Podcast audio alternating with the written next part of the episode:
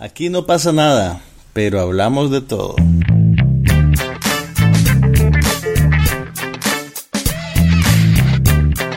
Un podcast sobre cine, TV, tecnología y todo lo demás.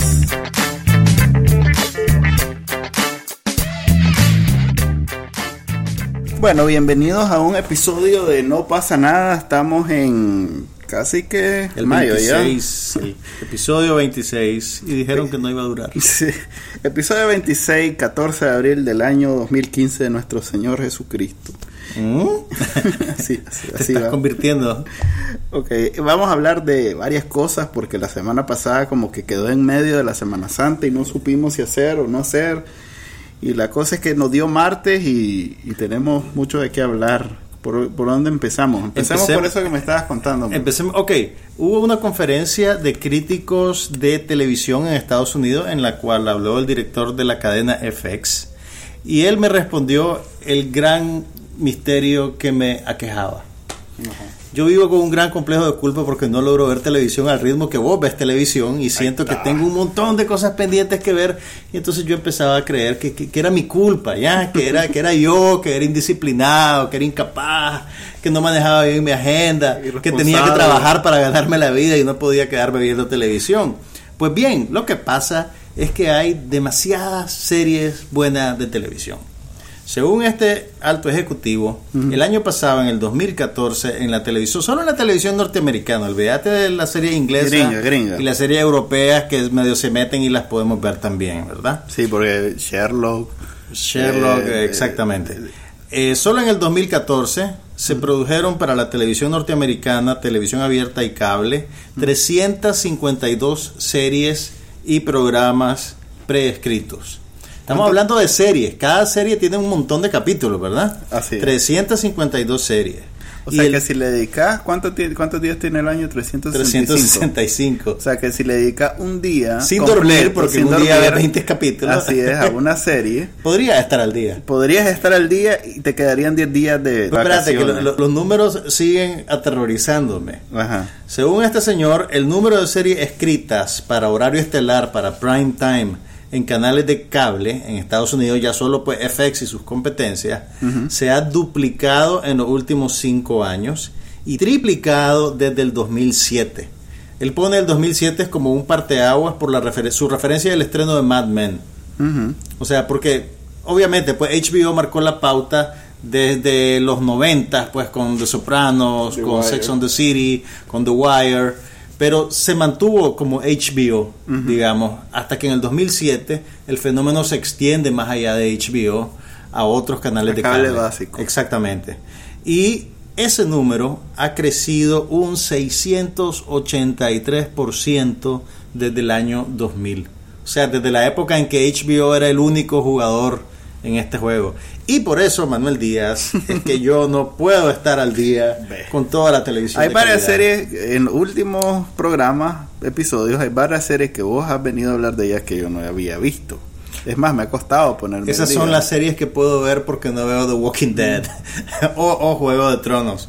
Ah, Game of Thrones, es serie. Hubo estreno de Game of Thrones esta semana. Eh, no me contes nada porque algún día la voy a ver, pero No. ¿qué ¿No tal has visto ni una sola Ni temporada? una sola temporada. Ah, pues créeme que aunque te cuente todo el capítulo vas a entender. no voy a entender absolutamente nada. Game of Thrones, por alguna razón, eh, no tiene claro que vivimos en el mundo del Twitter. Entonces, Ajá. es una serie que tenés que ver con una enciclopedia al lado. Es bien Mm. extraño. Eh, eh, yo tengo que ver el recap de la temporada anterior Para ent- ubicar. para ubicarme. Pero y- eso no es culpa tuya. No, sí, es culpa mía, yo estoy acostumbrado. De hecho, lo tuve que hacer para Mad Men también. Pero, Como diría Don Draper, what? pero, eh, adicional, hay un par de aplicaciones con las que tenés que estar medio Ajá. familiarizado o bien estás en que te wiki- ayudan a ponerte al día. Sí, o estás constantemente revisando en los wikis de, de Game of Thrones viendo que quién es quién. Ok, la gran noticia- Y para, y para agregarle dificultad a Game of Thrones, a esa parte de los personajes, hay algunos eh, roles que han sido interpretados por varios actores. Oh, pero Entonces eso ha, puede sido, ser- eso ha sido porque los actores se pelean o quieren más reales y No, se van. se ¿O van. Porque es parte del, del, del no sé, del, del, de la razón conceptual de ser del personaje. No, no, no, no. no. Eh, tiene que ver con que el personaje el, no, no el lo actor se contrataron fue y, se fue. Era sí. muy necio y quería marreales. No, pues, no necesariamente. Lo que pasa es que Game of Thrones es muy exigente en términos de tiempo.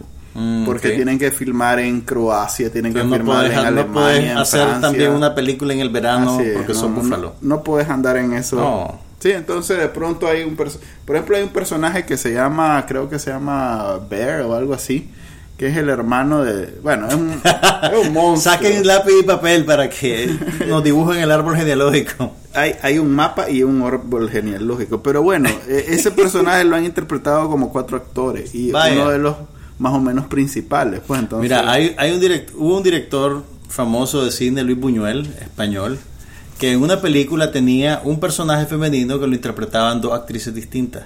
Pero había una razón de ser detrás de esa decisión. Una era la mujer idealizada y la otra era la mujer carnal y sexual y, y sensual que hacía lo que quería con el con el protagonista. Pero nada de esto te lo explicaban en la película. O sea, de repente aparecía una con el nombre, se llamaba Conchita el personaje, y en la siguiente escena aparecía la otra. Y vos tenías pues que entender qué es lo que estaba pasando. Pero eso no es lo que pasa en Juego de Tronos. No, no, obviamente. no, Game of Thrones es, eh, bueno, se filtraron los primeros cuatro Sí, capítulos. esa fue el- el final de la gran como noticia. 12 horas, sí. Se- se- se- Ah, a ver, en la mañana del, de- o en la noche del sábado. ¿El estreno cuándo fue? El domingo, El domingo ¿verdad? en la noche. El domingo en la Entonces, noche. la mañana, la noche del sábado, algo así, como 24 horas antes más o menos, este, se filtraron cuatro capítulos en internet. A ver, a versión estándar, ¿verdad? Era resolución Sí. baja, pero bueno, aún así. Probablemente fueron capítulos que les pasaron anticipadamente a alguien que escribe reseña o crítica de televisión. En efecto, fueron ex screeners, así se le llama. Ahora, no de- debería extrañarnos porque Juego de Tronos es la serie más pirateada en la historia del medio cibernético. Entonces, Así es. esto es como más de lo mismo, ¿no? Sí, es más de lo mismo. Ah, bueno, ellos estaban apuntando o, o- o estaban celebrando el, el lanzamiento de HBO Now eh, con, con este con este estreno de Game of Thrones.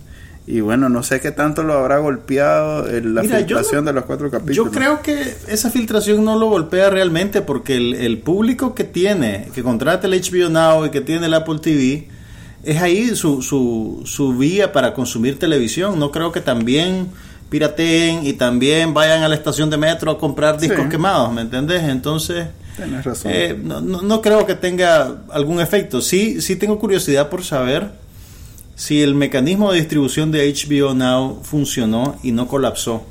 A como, ha sucedido, a como le sucedió antes a HBO con HBO To Go, creo que se llamaba el servicio. HBO Go. Mira, Y que con el, creo que fue con el cierre de la última, de la temporada pasada de Juego de Tronos, que colapsó y fue un gran problema de relaciones públicas para ellos. Lo que pasa es que en la, en la temporada pasada y cuando estaba pasando eso, HBO Go usaba una tecnología que ellos mismos habían creado. Desde ese momento hasta ahora ya descartaron esa tecnología. De hecho, corrieron al individuo que la había inventado. Leí que estaban trabajando con la misma empresa que se encarga de distribuir en línea la liga de, de básquetbol universitario. A ver, eh, la tecnología que están usando es la liga de las grandes ligas del- de Estados Unidos, es la MLB.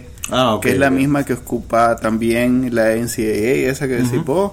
También es la misma que ocupa ESPN, también es la misma que ocupa CBS para todos sus programas. O sea, esto es más de la de las grandes ligas que no, pues, es béisbol. no sé cómo, no tengo ninguna idea. No tiene ninguna referencia, Manuel, de eso. Así, aparte de que mi abuelo jugaba béisbol. No, es interesante porque fíjate que cada una de esas ligas ahora te vende un paquete. O sea, ya no tenés que comprar el cable y ver ESPN, sino que directamente vos compras todos los juegos de la liga. pues sí. Y los podés ver a como te da la gana. pero sido podés tan- ver en vivo. Pero ha sido tan exitosa esta tecnología de ellos que ya hay como un segundo producto al cual se hacen ricos. Que, es el software, el, el- tecno- el andamiaje para... Exactamente, la, la infraestructura para distribuir contenido, Contenido. digital, vi- Mm. video. Entonces HBO se está montando en eso. Y, les, y, y se supone que esos más esos tan buenos que no se tuvo que haber caído HBO Now, ¿verdad? Bueno, si se hubiera caído ya nos hubiéramos dado cuenta. Sí, probablemente. todo el mundo se hubiera... "Ja, ja". Nunca es noticia cuando las cosas funcionan bien. Así, entonces, el Game of Thrones, sí vi el primer capítulo. ¿Entendiste lo que pasaba? Sí, entendí lo que pasaba. Porque ya, ya llegó el invierno, ya llegó el invierno. Estaba en eso. Tuve que leer como dos blogs que te ubican, vi como tres videos y después de todo eso, ya más o menos. Es más, vi la- el review, porque lo vi tarde, vi el review del primer capítulo. A pesar de los spoilers, Me di- pues me sirvió para darme cuenta que estaba qué viendo. sí. Ok. Mira, yo voy a tratar de encontrar el tiempo para ver Games of Thrones, pero voy a tratar de hacerlo así en tiempo comprimido, ya, hacer a tipo maratón por temporada. Ya. Y, y ahí te cuento si le entiendo. Es demasiado pesado para algo así. Eh, Game of Thrones es una serie, no sé, para verdaderos Ahora, fans, lo que, ¿no? lo que Es- también es noticia es que aparentemente esta nueva temporada empieza a separarse bastante de los libros originales. Sí, porque está escribiendo ahorita. Está atrasado el escritor con, Sí. con las novelas. De hecho, él normalmente eh, dirigía, escribía uno de los capítulos, o dirigía, no me acuerdo. Creo que escribía porque es escritor. Él escribía uno de los capítulos de la temporada y en esta temporada no escribió No- no pudo hacerlo. porque está atrasado con el libro y está de lleno escribiendo. Es terrible libro. tener éxito. Mira las cosas que te pueden pasar. Sí, ese señor, no sé, estuvo raro. No me acuerdo cómo se No es llama. como J.K. Rowling, No, que no, era no. disciplinada y te mandaba tu librito de Harry No, Potter. pero es que se involucra mucho con la serie. años. Yo veo, eh, pues, un señor es bien extraño. Y ¿Cómo Siempre que se lo- llama? Deberíamos de decir su nombre. J.R. no sé qué. No, ese es Tolkien. eh, Como pueden ver, nos preparamos minuciosamente antes de cada podcast. Claro que sí. Espérate. R.R. Martin o algo Ajá, así. algo así. O ese es el cantante de Coldplay. Es George R. R. Martin. Ah, Eh. No es un señor bien, bien excéntrico. Un señor. Es un señor ya mayor, bien excéntrico. Don George. Que Don aparece George. bastante, que aparece bastante en Ya la- escribió el libro, Don George. aparece bastante en las presentaciones así de- en los Comic Cons y esa cosa Mm, y entonces no pareciera pareciera de esos de, de reality de los Dog Hunters o como algo así Ajá. Pareciera un Parece señor un del parece sur que caza un seguidor de los Grateful pues. Dead. sí ajá correcto parece sí me recuerda a los que andaban con con cómo es que se llama García Eh, Jerry García. Jerry García detrás de Jerry García En un van Volkswagen y con una camiseta tie-dye. exactamente entonces Como sería vos en una vida alternativa, man. ah sí, seguramente Si hubiera llegado a tus manos en plena adolescencia un disco de los Grateful Dead. Hubiera tenido que haber nacido creo en los 50. Ah. Ok, eh, además de, tele- de Game of Thrones en televisión, un estreno que sí ha dado mucho de qué hablar ha sido Daredevil de Netflix. Este, yo he visto dos capítulos, vos también, ¿verdad? Yo vi los primeros dos capítulos y debo decirte que me parece muy superior en concepto y ejecución a todas las películas que ha hecho Marvel en los últimos años. Sí, en realidad es que cada capítulo es como una yo, película. yo no sé, yo no sé. Tiene o sea, la calidad de una película. Me cuesta eh, eh, explicarlo, pero no sé si, si- será tal vez que el, el- la estructura, tal vez vos que has visto la otra serie de televisión de Marvel me podés corregir, pero la impresión que me queda después de ver estos dos capítulos es que la estructura episódica de una serie de televisión, digamos que conecta mejor con el espíritu de un cómic que se edita por fascículos, con Ajá. cierta periodicidad. Lo que pasa con las películas de Marvel es que se han vuelto tan grandes y tienen tanta presión por convertirse en eventos que se vuelven desproporcionadas y, y dejan de ser eh, persuasivas, creo yo. Ok. ¿Me entendés lo que te quiero decir? Y eso no es solo las películas de Marvel, son todas las películas que tienen que ver con, con superhéroes. Por ejemplo, la última de Superman, que es DC Comics. El, el, digamos, el nivel de la fuerza que tenía Superman contra su archienemigo era tal que toda la ciudad se demolía a su paso con cada golpe. Entonces, tenés que escalar tanto el factor sorpresa, el factor impacto de los efectos y de las peleas y de las cosas, que terminás escalándolo hasta la inconsecuencia. Y si comparás con lo que están haciendo ahorita con Daredevil, la escala se mantiene más o menos humana. Es que él- Eh, humana y persuasiva, ¿me entendés? Es que en, re- en efecto, eh, de- Marvel hi- hizo una división entre los superhéroes y los héroes. A esto le llama héroes de la calle, porque cuidan la ciudad, tu calle, tu, tu barrio, Y los otros son los que cuidan el planeta y el universo y todo lo demás. Y pues, este, como este, este personaje y este superhéroe no tiene gran poderes especiales, es alguien que después de cada penqueada que le pegan, este, amanece Queda- penqueado. Amanece magullado. Sí. Entonces, este, eh, en ese sentido, fíjate que yo creo que ellos eh, vieron lo que pasó con Arrow, que es la serie exitosa de DC Comics, que nadie da un centavo por ella y ya ves lo que ha logrado. Tiene ¿Cuántas temporadas lleva? creo que lleva como cinco, pero más que eso lleva dos spin-offs en una en una cadena que pues que para nada. que era una cadena marginal. Así es, de la, pero ¿Cuál es? ¿En CW? no CW. eh. Sí, y ha logrado eh, montar dos spin-offs y, y como que darle un nuevo estilo a, a- a la televisión DC Comics, ¿va? Mira, el, el- otra cosa que me, me- me- Bueno, estilísticamente dos cosas me sorprendieron de la, de la serie. Primero, siento que están concebidas con más atención a detalle. Eh, si te fijas, eh, hay escenas que son más largas, las tomas son más largas. El mismo tratamiento de las secuencias de acción. En, la, en el, el segundo capítulo, pues esto no es un gran spoiler porque todo el mundo está hablando de eso, ¿verdad? Pero en el segundo, capi- el segundo capítulo culmina con una pelea que dura casi cinco minutos Que es una sola toma. y que es filmada virtualmente en una sola toma.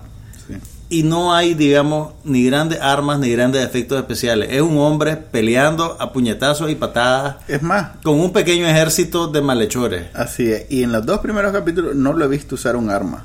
Sí. Cero. Sí, no lo he sí, sí, visto. A razón. punta de golpe. Tenés razón, apunte de golpe. Sí. Pero la coreografía, o sea, to- o sea De la la desde la concepción de la, de la secuencia de acción, Sí. que es en un, en un pasillo, en un lugar cerrado, la coreografía y los movimientos de la cámara. La cámara solo se mueve dos veces. Sí. Yo tendría Y que no verlo son movimientos así de esos Y no son movimientos gratuitos, es un movimiento de 180 grados Ajá. para cambiar la perspectiva de la cámara, pero yo en algún momento pensé que estaban tal vez disimulando un corte con el juego de una sombra. Hay un momento cuando la cámara se está moviendo que una sombra se proyecta sobre el lente o, o- o que la cámara se fija en la pared cuando una sombra está corriendo sobre ella y puede ser que ahí hayan disimulado un corte. Creo que venía un malo de Pero es tremendamente sutil, o sea, y está súper bien hecho. Sí. O sea, la, la artesanía, la coreografía, la concepción de la pelea es, es perfecta. O sea, parece una película de acción a la antigua, en el sentido de que no recurrís a grandes efectos especiales Ajá. para sorprenderte con una cosa increíble que no puede pasar. Eh, todo es, bastante concreto. ¿Sabes a qué me recordó? No sé si vos viste una película eh, sudcoreana que se llama Old Boy. Bueno, el original Sí, de Old sí, Boy. que lo encierran varios años. Exactamente. Hay una pelea famosa Ajá, de Old Boy que- que es que es en una sola toma. Exactamente. que un. Hace de cuenta que es como, como un Super Mario. Que la cámara se está moviendo paralela al personaje que va desplazándose en línea horizontal por un pasillo. Y el hombre va, va peleando con un martillo Sí. y sopapea como a 50 majes. Pues, sí, es parecido. es algo parecido en concepto, pero la ejecución es un poco diferente. Y te digo, es un shot de adrenalina salvaje. O sea, a, mí me, me- me gustó muchísimo. Y es tan buena que ah, incluso quitando, bueno, tal vez yo no sería mi preferida, pero quitando las escenas de acción, todavía sería una buena serie de drama. Mm. Eh, porque es procediment, procedime- proce- Procedimental. procedimental. Que a vos mucho te gustan las series procedimentales Ajá. como CSI. Así es, que siempre hay un caso que resolver. Eh, todavía no he visto toda la temporada, entonces no sabría decir si, Si todas van mantienen. a ser eh, iguales. Ok, no sabemos entonces si mantienen el- el- el- la narrativa procedimental. El personaje principal es un abogado. Así de día. entonces se presta a- Se presta a ese tratamiento. Así es. La, el primer episodio gira en torno a Deborah Ann Wall, que es un personaje que va... Se vuelve pe- recurrente. Sí, recurrente de los principales. No aparece del todo este la otra la otra protagonista femenina, este jodido. Ah, Ro- Rosario Daw- Dawson Ella aparece hasta en el aparece hasta segundo. en el- Oíme, eso, eso me primero me sorprendió porque yo no sabía que Rosario Dawson salía en esta película. Entonces fue una sorpresa agradable. A mí ella me gusta Serie. mucho como actriz. Sí. Y me parece que la serie le dio oportunidad de construir un personaje y de actuar. Eh, es casi como una pieza de teatro de cámara, todas las escenas de ella con el protagonista en su apartamento. Y, y- y eso me gustó muchísimo. Es una serie, es una historia de superhéroes, digamos, Fíjate que que se toma es- tiempo para Sí. desarrollar a los personajes y yo agradezco eso. Bueno, eh, Deborah Wall está haciendo exactamente el mismo personaje que hacía en... No, no personaje, está haciendo lo, lo mismo que hacía en True Blood, que es pasar llorando. pasar... Oíme, pero, pero, ok, eh, está justificado por las circunstancias. Sí, pero que puedo la ver de por, qué la, por qué la metieron en el, Ah, en el elenco, pues porque dijeron, oye, eso necesitamos. Mira, hay algo, hay algo que sí me sorprendió Ese también. nivel de sufrimiento constante y permanente. Otra cosa que me sorprendió es lo gráfico de la violencia. Ah, bueno, o, yo cómo con te el muestran, trailer- o cómo te muestran los efectos de la violencia. Sí, yo con el trailer ya estaba claro que, que venía eso. Y me sorprende porque si te fijas en las películas de Marvel, nunca ves bien las consecuencias de la violencia. O sea, Sí. sabes que, que si el edificio se cayó aplastó a 100 personas, pero no vas a ver, digamos, el, el manchoncito de gente.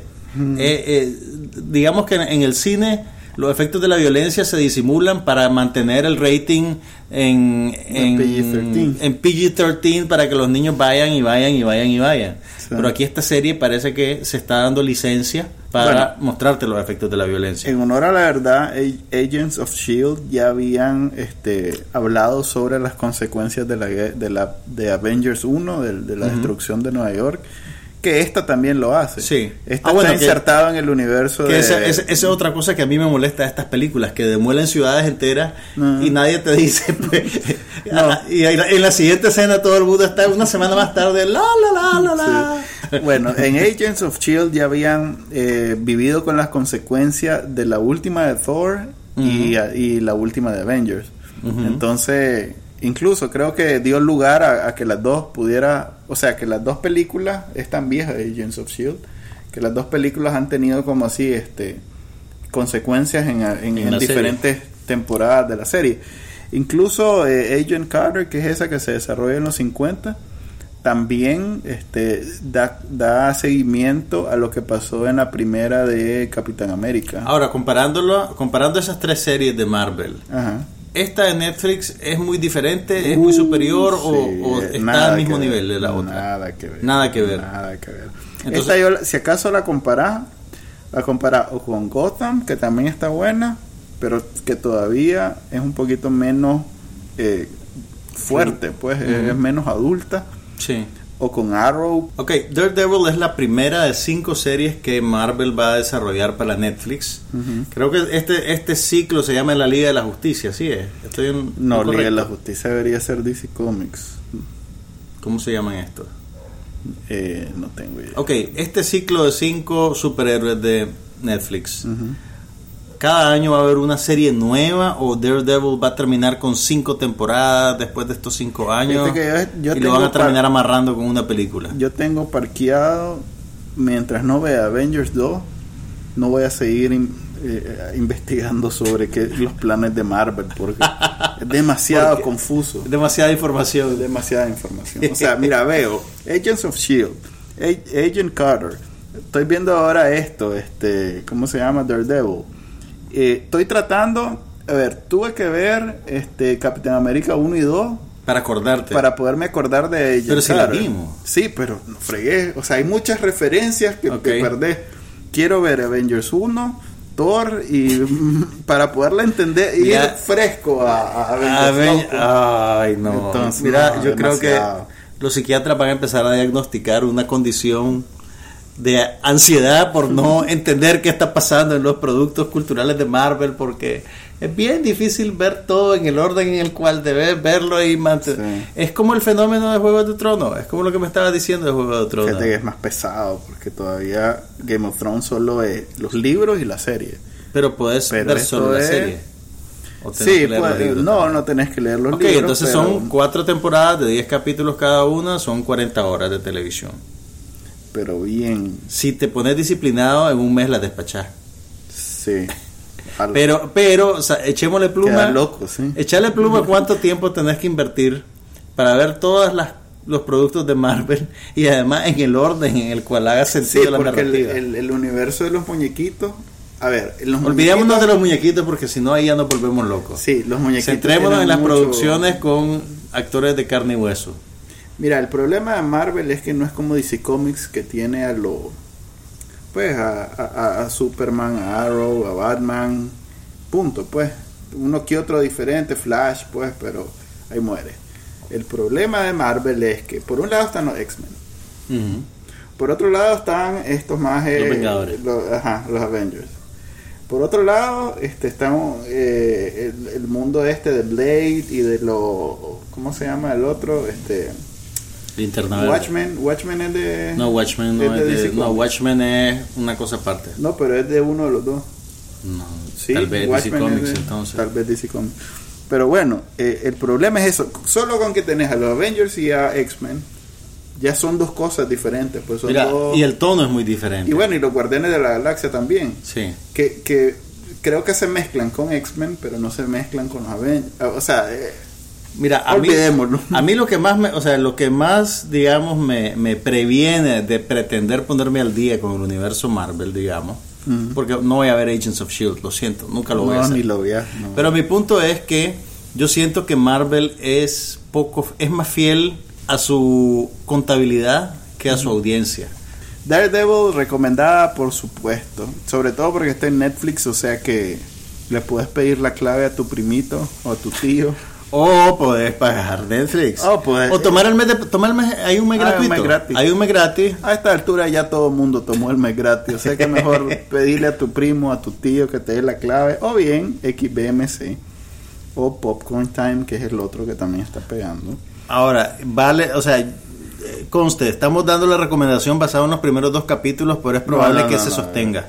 Esto está, mira, una de las de la de los cambios que ha que ha surgido a partir de esta forma de distribuir las series de Netflix es que son producidos como una gran película. No, yo sé, sí. No es como decímelo a mí pues que, van un capítulo. yo sé.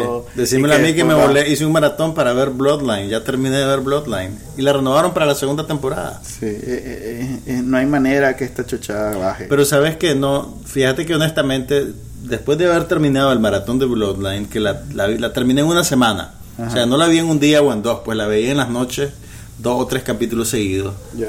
Siento que se pierde algo. Tal vez, obviamente, pues yo crecí viendo series un capítulo a la semana. Ujú. Entonces, tal vez es que me cuesta ajustarme a un nuevo ritmo de consumo. Ah, vos decís Pero- que por verla vos Por verla muy pues. rápido, por verla muy rápido, siento que no terminas de disfrutarla. Sí. Y, y si acaba muy rápido y al final te hace falta. Sí, yo por eso ya no veo una sola sentada. Ya no ves de una sola sentada No, serie. Por eso, eh, ¿cómo se llama? Eh, House of Cards me la lancé como en un mes.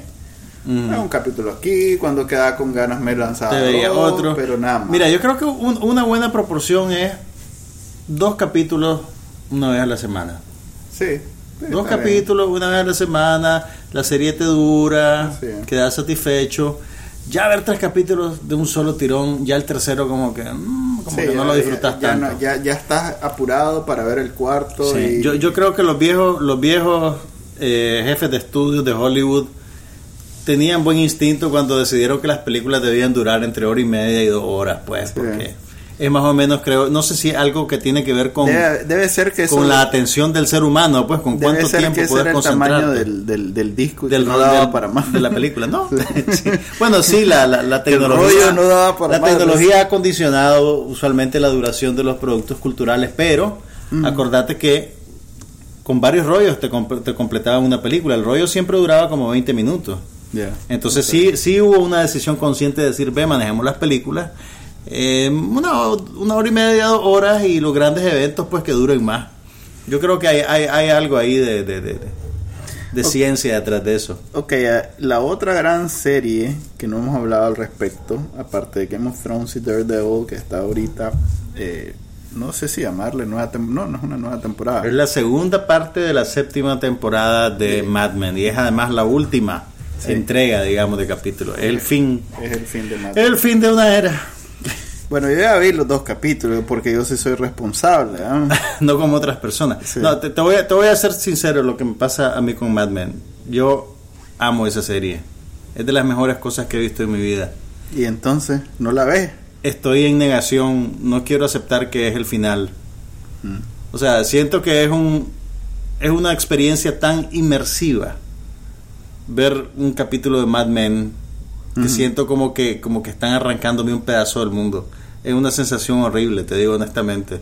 No, no, no, no.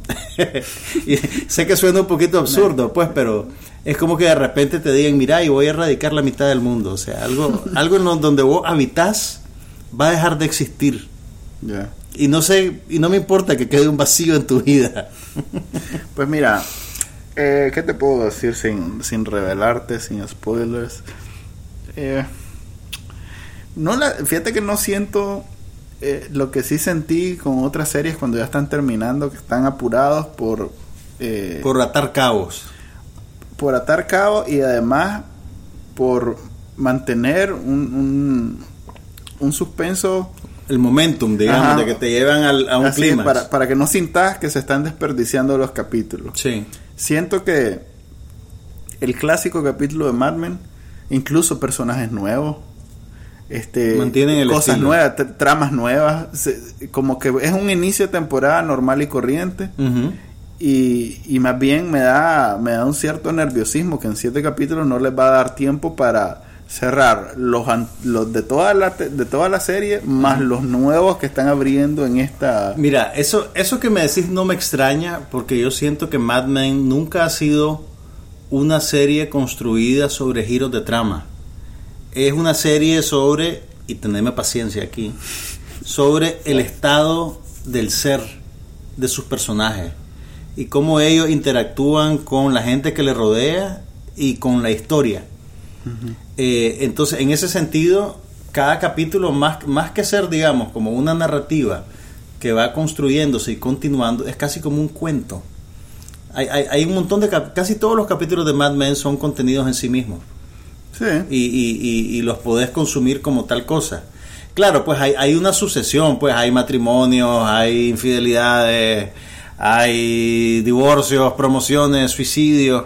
Sin embargo, yo siento que el- el- el fuerte de la serie no es el cuento, no es qué va a pasar después, es cómo está pasando esto que está pasando en este momento a esta persona y cómo lo cambia a él o a ella. Entonces, eh, en ese sentido, pues yo creo que el final de la serie va a ser también un poquito anticlimático, pues porque la gente pero puede ser que la gente esté esperando una gran revelación al final y yo creo que no hay una gran revelación al final, revelación al final. Fíjate que el fin, el cómo terminaron la mitad de la séptima temporada, en cierto modo, sí fue un, un- un fin de temporada, pues. Sí, era, Porque era se, como se murió temporada. uno de los protagonistas más Sí. importantes y esa escena de, de- de baile al final es como La algo- escena musical, sí. como un cierre musical Sí. de, de- una obra de teatro o, o de una película musical entonces creo que no sé están están haciendo lo contrario No, se- ¿sabes qué pasa? Yo me imagino que cuando decidieron dividir la temporada en dos tantos, el, el Matt Weiner, el, el creador de la serie, pues articuló cada bloque como, como una mini temporada. Y pues entonces, sí. pues por eso tal vez se, se sintió conclusivo. El problema es que ahorita tenés que, no, no solo tenés que cerrar una temporada, tenés que cerrar toda la serie. Sí. Y entonces eh, la, la presión debe ser altísima. Acordate lo que pasó con el, con el cierre de Los Sopranos. Los Sopranos era tan popular que no había manera de que terminara agradando a todo el mundo. sí. Pues. Y entonces es la fecha y todavía la gente se queja Pues, del cierre de Los pero Sopranos. entre satisfacer a todo el mundo y lo que pasó hay, hay un término medio pues ve- veo que vos sos de los indignados por el cierre de Los Sopranos. es que no es un cierre es un corte abrupto de una escena y no ese es era el cierre. punto. ok pero no o sea no es una, un- no es un- no es una narración no es una historia es simplemente el corte abrupto de una escena Manuel, don't stop believing. bueno, voy a ponerme al día con Mad Men porque la verdad quiero demasiado esa serie. Y, pero lo, lo bueno es que es el tipo de serie que la puedes ver y ver y ver y ver y volver a ver. Sí, sí. está buena, está buena. Eh, no sé, se, se deja ver muy fácilmente, no, no es, no es Ay. esa tensión que me produce, por ejemplo, eh, Game of Thrones o, o, o la que siempre me deja congojado después de varios de ver un capítulo que es este, Mariela del Barrio. No Walking Dead. Mira, e- es- esa es una cualidad bien particular y yo creo que eso a pesar, a pesar de que todo el mundo dice que Mad Men es bien influyente, yo siento que ninguna otra serie ha logrado tener ese tono que tiene. Es un tono como inmersivo, es como que estás metido en otro mundo. Y entonces vos eh, entras y salís suavemente de ese mundo y, y me- con cada capítulo. Pues no sé, es una sensación bien rara. Ok, eh, dos capítulos, faltan cinco para el final de los finales, ya no hay más, ya no hay más Don. El pobre eh, está en rehabilitación en el mundo real y está desatado en la, en la serie también. Debe ser bien difícil cuando toda tu vida giraba alrededor de un trabajo. Sí. Además, un trabajo tan tan Vos sabés que... tan eh, conspicuo, pues que todo que- el mundo lo ve y que está tan metido en el discurso cultural, pues porque, o sea, aquí en Nicaragua vos y yo somos los dos excéntricos que hablan de Mad Men, pero en Estados Unidos... No, aquí el 8 creo que la estuvo pasando. No, yo sé, yo sé, pues, pero no, digamos que no infecta el discurso de la cultura Sí, no, popular nadie anda con el impacto que hay en. Estados Unidos. Sí, no, en no. Estados Unidos hay tiendas que hacen que lanzaron colecciones de ropa inspiradas por Mad Men, Sí. hay libros, hay cobertura de medios, de revistas, hay análisis cultural sobre lo que Mad Men representa. Entonces, no solo te- no solo es un buen trabajo para vos como actor, sino que te volvés casi como que protagonista de- de- del discurso Claro. cultural. Claro, es parte de la historia de los gringos. Y no solo pues, es una cosa de, de, culto a la celebridad, pues tiene que ver con, con, con, con la sociedad en general, pues es una, es una cosa bien particular. Sí, eh, por cierto, vos sabías que eh, Ham, el que hace Don Draper, John Hamm. John Hamm, que tiene un, un papel bastante eh, menor en Unbreakable Kimmy Schmidt, eh, fue en la vida real el, el- el- el profesor de, de actuación de la protagonista de Unbreakable Kimmy Schmidt, Sí, de Sí. la Ellie Kemper. de la Ellie Kemper. Ah, sí. por eso entonces aparece ahí. Por eso. Ah, bueno, y esa es otra cosa buena que queda de Mad Men. Quedan dos actores, por lo menos dos actores que van a tener una Sí. larga carrera y que tienen muchísimo talento, que son John Hamm y Elizabeth Moss. Más o menos. Eh, John Hamm ha hecho un par de películas ya y no, no recuerdo nada, nada memorable. Mira, yo creo... Valga la redundancia. ¿no? él es un buen comediante, creo yo. Sí, a pesar de que que- su papel en, en, en- en El- Mad Men es un papel dramático eminentemente, tiene muy buen timing cómico. A como pues por su aparición en Saturday Night Live, las- los dos capítulos que hizo de The Unbreakable Kimmy Schmidt. Sí, Entonces yo creo... es la parte como... Y el pasarse a la comedia le va a permitir reinventarse y salirse del molde de Don Draper. Sí, sol- solo basta... O sea, es un duro trago que tragar. Un trago amargo, Sí. un trago amargo. Una vez que te das cuenta que solo para comedia serví. Mientras lo logre aceptar, en efecto, como comediante... No, pero él sí funciona muy- también para el drama. El trabajo que ha hecho en Mad Men ha sido excelente. Pero en las películas que ha hecho drama no ha sido memorable ¿Qué película? Pero es culpa de la película, tal vez no de él. ¿En qué película Aquella lo viste? hizo con la esposa, Con la Jennifer Westfeld. sí, donde... Pues era una comedia, Manuel. Bueno, la de que eran varias parejas de amigos con Ajá, niños y ajá, eso. ajá. Técnicamente era una comedia. Ok, pero igual no, no fue... Mira, sí, sí te, sí ¿Cuál te fue la acepto. película que- donde sí hizo... Married with Kids, algo así. Married with Children, o no sé. No, no. Mira, sí te acepto que probablemente para él va a ser más difícil que la gente lo acepte en personajes distintos a Don Draper. Sí. Eh, yo creo que para Elizabeth Moss va a ser más fácil. Ya hizo una serie para Netflix. Ya hizo una serie para hizo Top of the Lake, una serie con la directora australiana Jane Campion. También tiene varias películas independientes que han tenido muy buenas críticas. Eh, tiene una que se llama The One I Love con Mark Duplass y también tiene Listen Up Philip, que fue una de las películas independientes que más dieron que hablar el año pasado. Además, ahorita ya está en Broadway con un montaje de una obra que se llama The Heidi Chronicles, que es considerada como un texto feminista muy importante. Además, una obra de teatro muy retadora. Entonces, Elizabeth Moss la va a tener más fácil probablemente que John es, una, es una actriz un poquito más versátil. Eh, aquella que vimos, Million Dollar Arm, con John Hamm. Ah, ok. No pero fue es, para pero nada. una película de Walt Disney, de deportes, maje. ¿Qué esperaba? Yo te estoy hablando de que este maje es capaz de trabajar con un buen director, con un Spielberg, con un Scorsese y sacarla del Por estadio. algo no, no lo han... No lo han Porque estaba dedicado a. Mad Men. ¿Será? Sí, hombre.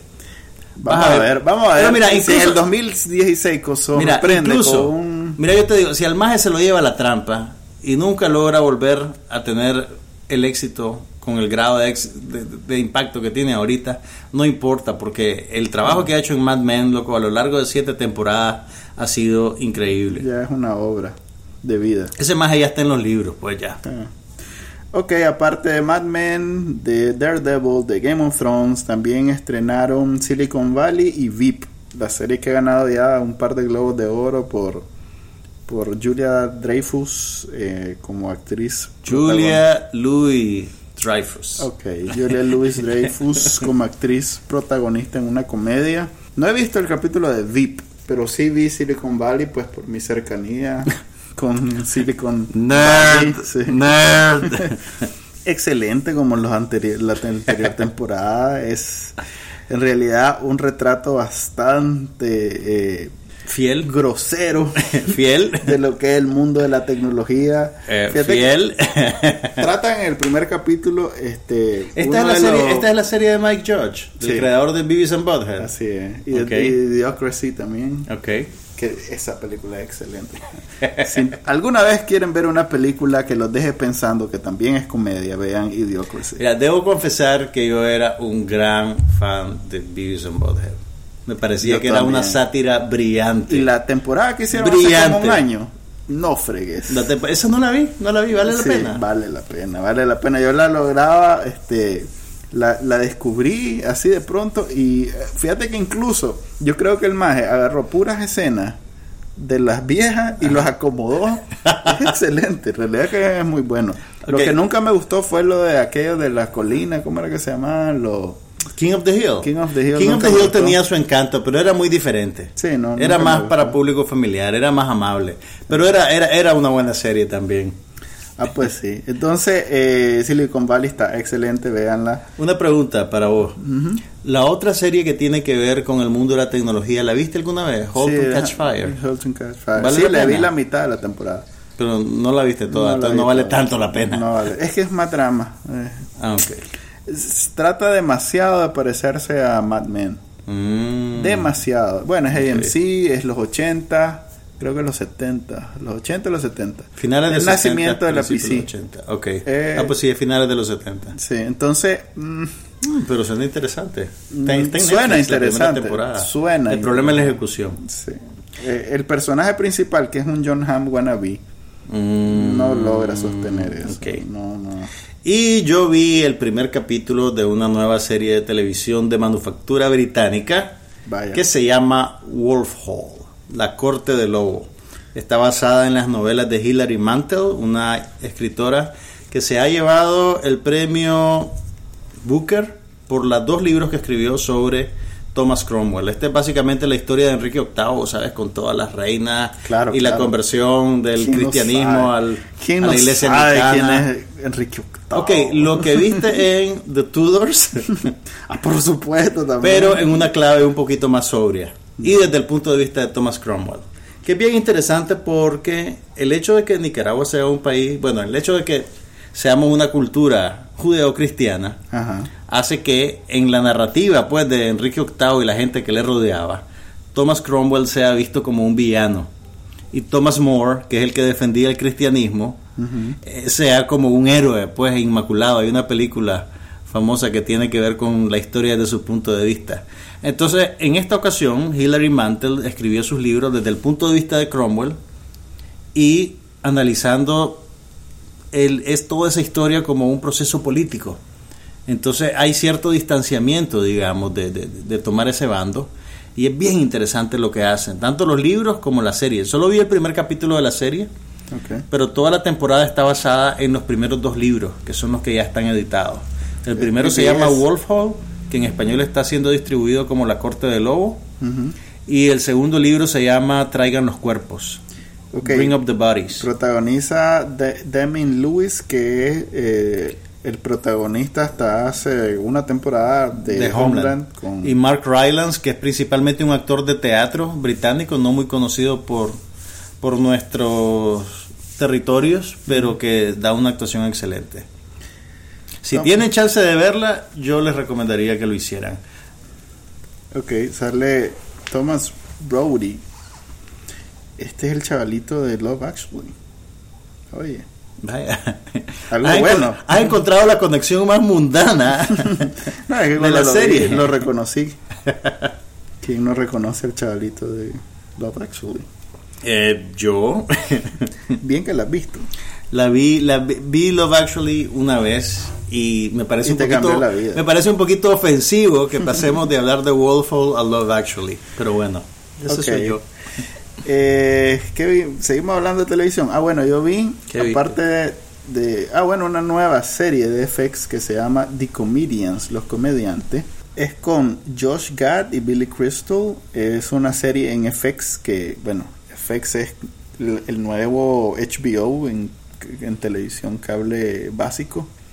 Eh, no, no, no se preocupa tanto por que las series peguen inmediatamente, les da oportunidad de desarrollarse lo cual este nos permite pues disfrutar de series no tan comunes y esta definitivamente es una de esas. The Comedians es una serie dentro de otras series muy parecida a Episodes, Como a Episodes, The 30 Comeback. Rock, ajá, este también a esta que están comenzando a dar ahorita, ¿cómo es que se llama?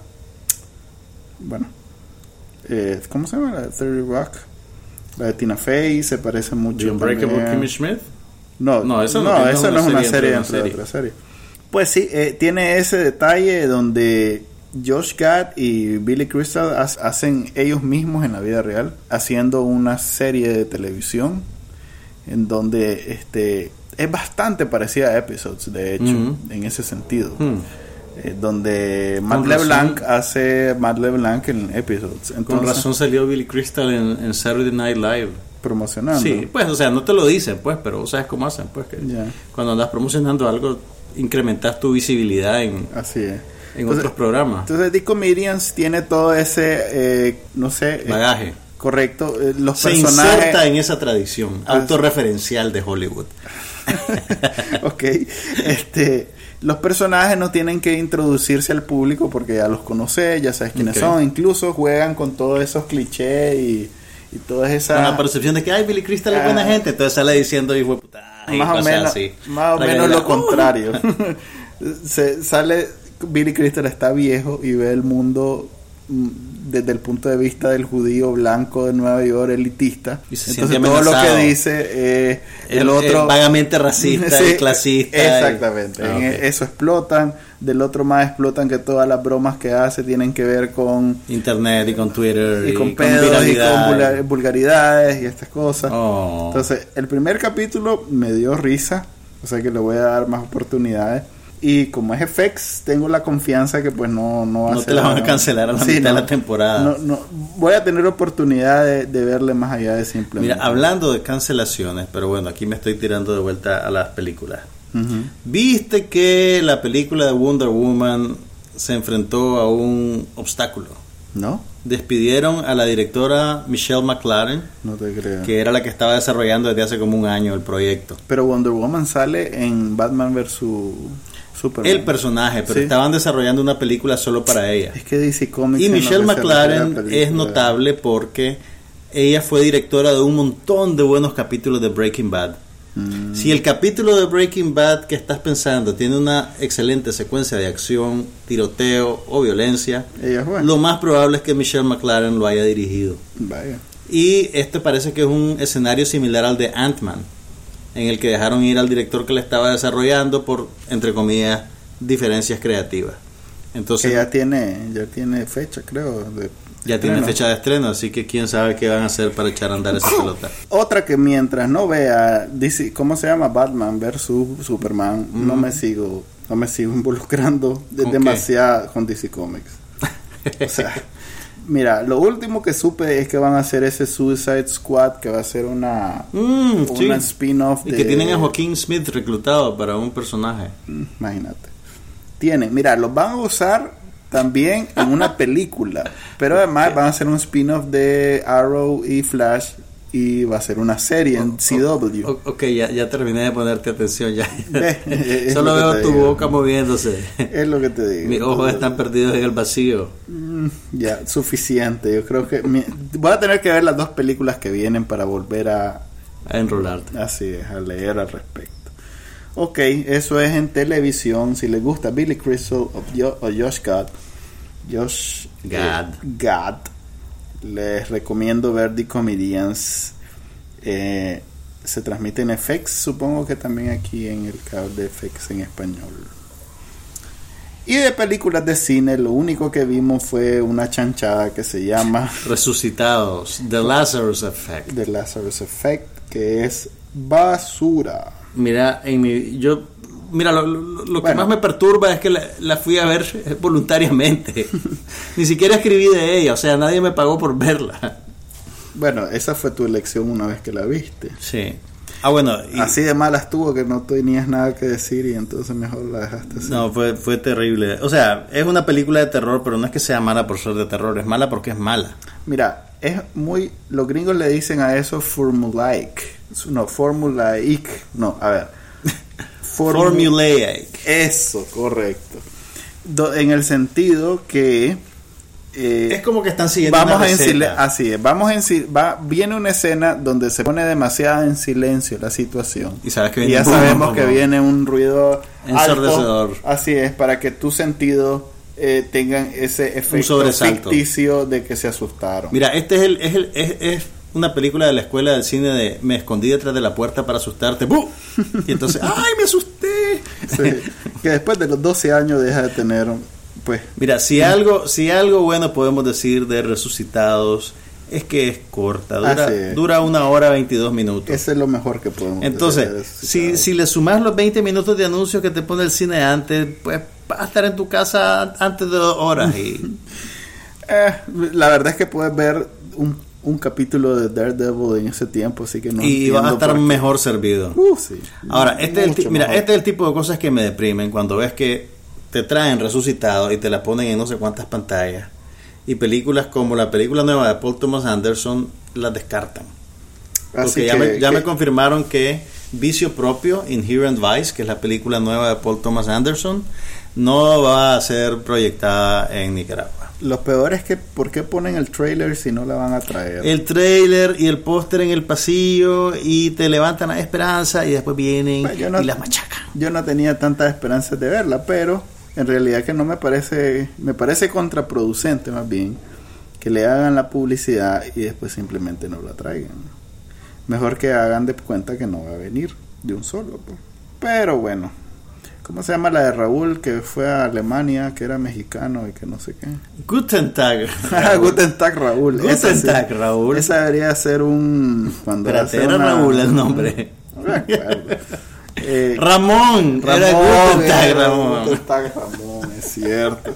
Debería ser un encore. Pero bueno, tal vez, tal vez eh, tenemos que hacer las paces con el país en el que vivimos. Este es un país en el cual la gente prefiere ver Guten Tag Ramón. No creo. Que ver fíjate. vicio propio. No creo. Lo que pasa es que también debe ser mucho más barato traer Guten Tag Ramón que traer una película de un director reconocido. Pero ya tienes los derechos para el territorio. O sea, ya pagaste lo que vas a pagar. Quién sabe, fíjate. Yo creo que debe, debe costar un poquito y la otra sí debe ser. Más bien deben de pagar.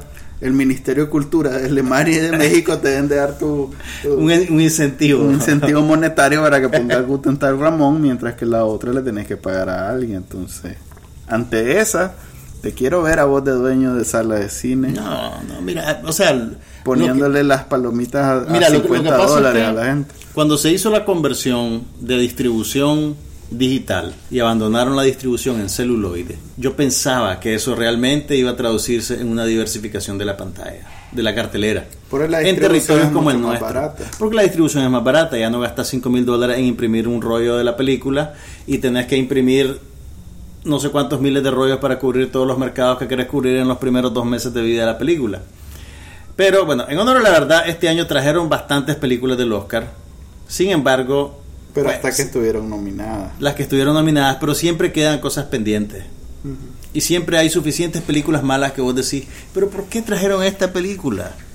Y pasa otra cosa, cuando fracasa una película de posesión demoníaca, siguen trayendo películas de posesión demoníaca. Lo que pasa es que Pero el, si no le género, bien el del terror, esta. el género del terror eh, tiene tiene la fama de llenar las salas de cine. de adolescentes, que son los que todavía van. Como sea, son los que más eh, public- más dinero generan. ¿Te acordás, de la. ¿te acordás de- del trailer de aquella película guatemalteca de posesión demoníaca? Ajá, la trajeron al fin. No sé, pero vos crees que habrá llenado la sala. ahorita había una de unos niños, eh, esa era, sí, po. No, no, había Era una- otra, ¿eh? Había una que se, debía- que se veía de viaje. de- Ahorita hay una que viene también de, de unos, de unos que se vienen a vivir a Latinoamérica y, lo, y los monstruos de- de- que asustan son unos niños. Mm. Que me imagino que debe haber salido mucho más barato porque entre un, un monstruo de, de esos de películas donde tienen que utilizar este efectos especiales a niños latinoamericanos que solo le echas ahí algo de maquillaje Ah, y ese fue el trailer que vimos Por ahorita. eso, ese que claro, vimos claro. Eh, pero es que, un momento, no es que eran niños latinoamericanos. Eran niños Era- latinoamericanos. es que la acción se desarrollaba en México, aparentemente. Entonces, Pues todos sí, los pues, fantasmas eran niños. Por eso, eran niños el mexicanos. monstruo que salía era unos niños de esos, pues, como aquí, pues, voy yo hace 50 años, 40 años. Entonces, 50 años, no jodas. Estoy viejo, pero no tanto. ok.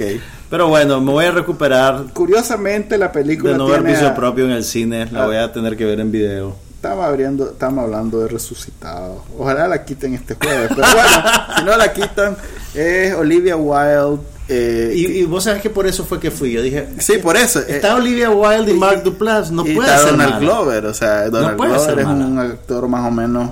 El de, el de Community es Childish Gambino. Es cierto, es el que era enamorado de ella. Exactamente. Qué pena, entonces, qué pena. Pues uno se hace ideas sobre qué está viendo y, y- y cuesta en algún momento dar con la pared y des- darte cuenta que estás viendo Mira, y te, y- basura. y te digo, no es, no es un problema del género, porque yo he visto películas de terror de toda manufactura, de todo presupuesto, y podés encontrar cosas estimables en ellas. Mm, fíjate que yo ya, pero ya me esto- di por vencido. pero este es el fondo del barril, hermanito, de esta película. o sea, aquí no hay ¿Te acordás- nada que redime esta aquella- película. aquella que, que vimos el trailer, no, no sé si vos la viste, ¿verdad? ¿Cuál? Este, aquella que era el último exorcismo parte 2. El último- el último exorcismo en la vida. o sea que re- Parte dos. retroactivamente a la otra le, le tuvieron que cambiar el nombre y se empezó a llamar El Penúltimo Exorcismo. En fin, no, no, no sé, quieren hacer, ¿cuál era que iban a retomar? Creo que era Friday the, the 13 o una de esas, o Scream, una de esas. Las Scream, viene un, un, un- Ajá. ¿cómo es que se dice? Un reload, no, Un un, refrito, ¿no? un- no, hay una, hay Un una reboot. palabra. un reboot de De Scream. Con Carven. Pero fíjate que Scream era tan autorreferencial que no sé si, si haces un reboot de Scream, si el, la autorreferencialidad va a colapsar sobre sí misma porque estás autorreferenciando lo autorreferenciable y no, no sé. Bueno, se- sería que vieran los Expendables para ver cómo funciona. Los Expendables también es otra cosa que está colapsando dentro de sí, Sí, mismo. Porque por la- eso, pero ya las referencias- manejar. pero las referencias ya se están haciendo sobre las referencias. entonces, al final no vas a tener nada que referenciar porque, Pero no lo han logrado, pues, o sea, yo creo que en algún momento van a destruir el género de acción. Es más, si no hubiera sido por Furious 7, yo creo que el género de acción ahorita estaría listo y servido. Ok, pregunta técnica. ¿Vos crees que va a haber un Fast and the Furious 8 Yo creo que sí, pero va a durar unos cuatro años. para que lo tiren? Sí, ¿Y van a, van a hacer un reboot o van a- vamos a seguir con eso ya no. Es más, cuidado y se llama de otra forma. Eh, Solo que rescatan a los personajes. mm, puede ser. Ya, uno que otro, no todo. Bueno, este, ¿tenés algo? ¿Ya compraste el Apple Watch? No, pero me en- puedes sorprender en Navidad. Se acabó en 10 minutos, si no yo con todo gusto. ya, yo sé, yo sé que vos estabas pendiente. Sí, se acabó en 10 minutos. Mira, no, no tenés que no tenés que derrochar, comprame el más básico, comprame el, el, El de 300, fíjate el de 350. eh, eso es algo que no entiendo. ¿Qué cosa? Mira, todo, absolutamente todo, desde el de 350 hasta el de 17000 va a tener el mismo hardware adentro. El mismo sistema operativo. Todo igualito. No, no solo el sistema operativo, el hardware va a ser igualito. Es solo el casing. lo Solo los distinto. materiales de afuera. ¿Sabes qué es lo que pasa? Te hacen el de 10.000 para que veas el de 350 y diga, ¡oye, está barato! Y lo compras. 17 mil. Ok, te hacen el de Y 17. se vendieron todos. Ok, te hacen esos caros para que veas el más barato ventajoso y digas, hmm, ok, no está tan caro a 350 dólares. Es. Eh, obviamente el que más se vendió. Apartando ese, ese hito de ventas. ¿qué has visto vos en las redes? ¿Cómo lo están recibiendo? Los Es que, que ya lo han lo probado. tiene, nadie no, lo pero, tiene. pero sí han mandado copias, han mandado especímenes a la gente que escribe reviews y eso. Mira, como es una pieza más de moda que de utilidad, no hay mucho de que- No necesita Sí. ser particularmente eficiente. Así es. Tiene algunas funciones, o sea, básicamente es una extensión de las notificaciones de tu teléfono, en donde no necesitas sacarlo para ver que Sí. tenés un nuevo WhatsApp o un nuevo... Y dicen que eso es bien práctico. Sí, porque ya no tenés que estar pendiente del teléfono. Mira, yo leí un- le moves la muñeca. Yo leí un artículo que escribió David Pogue, que es el, el señor que escribía antes para el New York Times y que ahora está escribiendo contenido original para Yahoo. Ok. Y él decía que pues que, que sigue la línea de las cosas de Apple, pues que imita a otros, pero que lo hace mejor. Entonces él lo estaba comparando con los teléfonos Androids. Los entonces decía que esto era más stylish, que era más práctico, que era más cómodo, que hay cosas que no le gustaban. Por ejemplo, el menú de iconos y de aplicaciones dice que es poco funcional, Es que es demasiado pequeña la que son pantalla. demasiadas, que es no demasiado pequeña la pantalla para ese formato que tienen. Y no es multitouching, o sea que no podés abrir y cerrar, o sea, solo puedes tocar una cosa a la vez. pero tiene el dice que El de, las, de- el bot- de- de las cosas que más le gustaron a él hay una hay una característica del reloj que hace que te dé un tap en la muñeca que te dé como un Ajá. toquecito en la muñeca Sí, para que alertarte guiando, sí. de que entran llamadas o mensajes y dice que eso funciona increíblemente bien Ya. y él estaba apreciando mucho esa función de que te permite filtrar las cosas que te entran al teléfono, pues los mensajes y eso, que con ver un segundo la pantalla, sabes si quieres contestar o no, y eso le pareció bien práctico. Pero eso, ok. Es redundante porque ya tenés Sí. el teléfono. Y además, si vos tenés bien amaestrado tus notificaciones en el teléfono, o sea, yo por ejemplo, hay muchas cosas que ya no las ya no me aparecen en las notificaciones, Claro. por- porque si no vol- me volvería loco. Sí. Lo veo útil para ese que no filtra nada, que le llega todo y hasta que le llega se, se decide si lo reviso o no. Claro. Para ese sí lo Para veo esa persona ideal. sí. Pero También yo que si- ya solo me llega Si andas el teléfono en, en un cartapacio o lo andas en la cartera, ya nadie hace eso. bueno, hay gente que lo hace. No conozco. Bueno. Mi mamá nada más. O no lo quieres la sacar de la bolsa del pantalón.